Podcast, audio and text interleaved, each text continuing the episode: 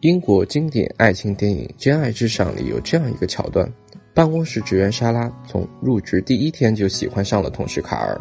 虽然莎拉对卡尔的爱慕之情人尽皆知，包括卡尔本人，但两个人呢还只是点头之交。莎拉默默地陪着卡尔加班到深夜，最后也只得到卡尔的一句“晚安，莎拉”，便再无下文。像莎拉这样默默喜欢着男同事却不知道怎么把关系更进一步的女生不在少数。难道办公室只能止步于暗恋吗？也不尽然。我的学员亚楠的例子告诉你，在工作上有了喜欢的男神，其实一个月就能牵手成功。以爱之名，步步为营。我的学员亚楠上个月成功牵手同事明朗，明朗呢文质彬彬。亚楠找到我咨询时，激动地说：“老师，你一定一定要帮我追到他，只要能追到他，我做什么都愿意。”亚楠对明朗的喜欢溢于言表。为了帮助亚楠成功出击，我为亚楠量身定制了一套方案。拉近距离，第一步改变称呼。明朗是亚楠的下属，为了表示尊重，平时明朗总是称呼亚楠为“楠姐”，这样的称呼太有距离感。并不利于他们关系的进一步发展。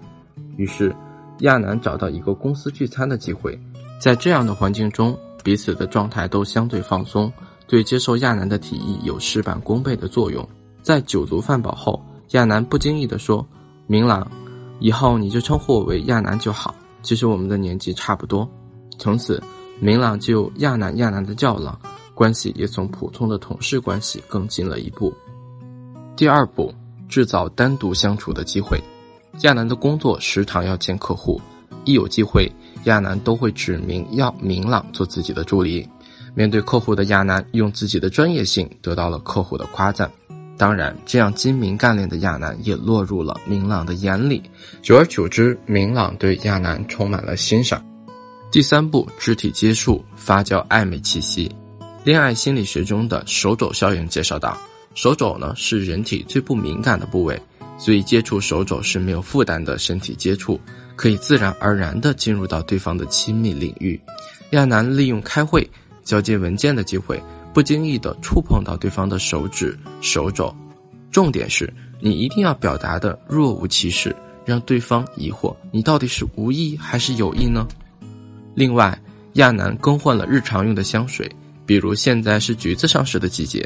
亚楠用了一款橘子味的香水，擦在手腕间。工作间隙，若有若无的香水味萦绕在明朗的鼻尖，为明朗制造了嗅觉联想记忆。每当明朗见到橘子，闻到橘子的香味，就会激活明朗的嗅觉联想记忆，不由自主地想起亚楠。在时间的推移下和暧昧气氛的烘托下，明朗对亚楠的好感度与日俱增。这时需要一个完美的契机来推波助澜。第四步，捅破窗户纸。不久就到七夕情人节，节日当天呢，亚楠收到了无数娇艳欲滴的玫瑰花束，女同事都投来了羡慕的目光，打趣他说：“楠姐魅力四射，爱慕者众多，公司的男同事们一定要把握好机会哦。”说者无意，听者有心。亚楠瞟见明朗眼神里透露出失落。正好当天晚上，明朗加班，八点左右。明朗走出公司，刚巧碰见了楠姐。明朗很是惊讶。亚楠说：“晚上本来约了闺蜜过七夕，没想到闺蜜放了她鸽子，订好的餐厅又不能退。”亚楠很自然地说：“你应该没吃饭吧？不如和我一起。”明朗当然欣然答应。在环境优雅的餐厅，在这个特殊的节日，在烛光中，在经历了白天花束潜在追求者的危机感后，面对好感女生的温柔。明朗整个人放得很松，尽情享受此刻的美好。他们两人聊得很开心，找到了好几个共同点。这顿晚饭也让明朗看清了自己对亚楠的心意。七夕节过后，明朗就积极主动地追求亚楠。没过多久，他们就确定了恋爱关系。你不知道的是，这顿七夕晚餐是我为亚楠精心打造的方案啊！亚楠收到的花是他自己找了五家花店订购的。当然，明朗的加班也是亚楠利用了职务之便。为了当晚的约会，我们形象老师特地教亚楠化了一个斩男妆，心机之处就是把桃花色的腮红从脸颊扫到耳根，在灯光下会有脸红的错觉，脸红的女生更惹人怜爱。把你的盲目主动换成引导式邀约。最近新学员珍珍说她喜欢上自己的男同事阿伟，隔三差五的给对方送早餐，每天早起掐着点儿就是为了和阿伟搭上同一班电梯。她以为这样默默的多看他一眼，多帮他带几次早餐，阿伟就会自然而然喜欢上他。就这样喜欢了大半年，珍珍从来不敢告白，因为太在乎，所以更怕拒绝。你发现没有？比起为对方做了很多事的学员珍珍，反而是什么都没有为对方付出的亚楠牵手成功。有人会说，喜欢一个人就应该主动出击，珍珍不应该这么被动。大胆去追，可能还有一次机会。的确，遇到自己喜欢的人不容易，不想错过的心情可以理解。但你的主动真的用对了地方吗？要想知道怎么样才能正确的主动，你首先要弄清楚男生在感情上的心理活动。英国恋爱专家马修·赫西把男生追求女生的情况分成四种类型。第一种类型。只有少部分的男生会追求所有他们喜欢的女生。第二种，一小部分的男生会追求所有的女生。第三种，有小一部分的男生呢不会主动接触任何女生。第四种，剩下的那一部分男生，他们都在等待合适的时机，而往往男人们也不会准确判断什么时候是合适的时机，即使知道了正确的时机，他们也不知道该怎么做。这就是大多数男人的真实想法。总结而说，阻碍男生接近你的是他们灵魂三问：该做什么、怎么做、何时做。回到女生是否该主动追求男生这个世纪问题上，多数女生都会认为，如果那个男生连接近我的勇气都没有，他不是我想要的人。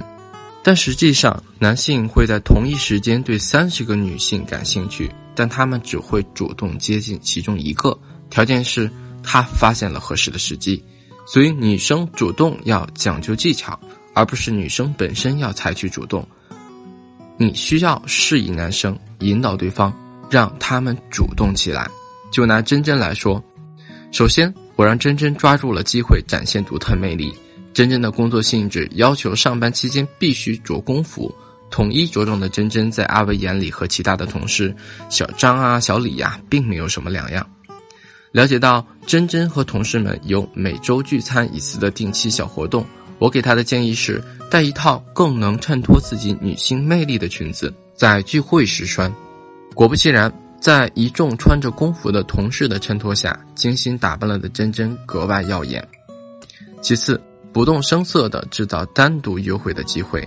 这里就为大家介绍一个话术小技巧：反主为客。这个话术会让对方有一种错觉，觉得在一起做这件事不是你提出的，而是他们先提出来的。比如珍珍想邀请阿伟吃饭，珍珍问道：“你今天中午吃什么呀？”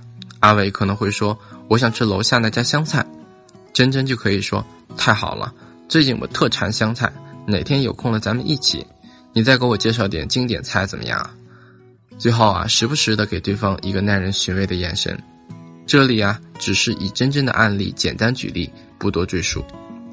其实来学会咨询的很多女生不可谓不努力，她们关注十七八个情感博主，花上千块钱买课程，甚至该读的两性心理学著作都没落下，但他们的情感问题却还是没有解决。想追的男生依然追不到，想谈的恋爱还是谈不好，要么单身好几年抱怨没人追。要么遇到的都是渣男，动辄就被骗财骗色，他们也挺绝望的，说看了那么多文章，学了那么多技巧，怎么就一点用都没有？大部分看了很多情感技巧，却还是谈不好恋爱的女生，所遇到的困境无外乎是这三种：自身水平不高，学习目标不明确，不会实践运用技巧。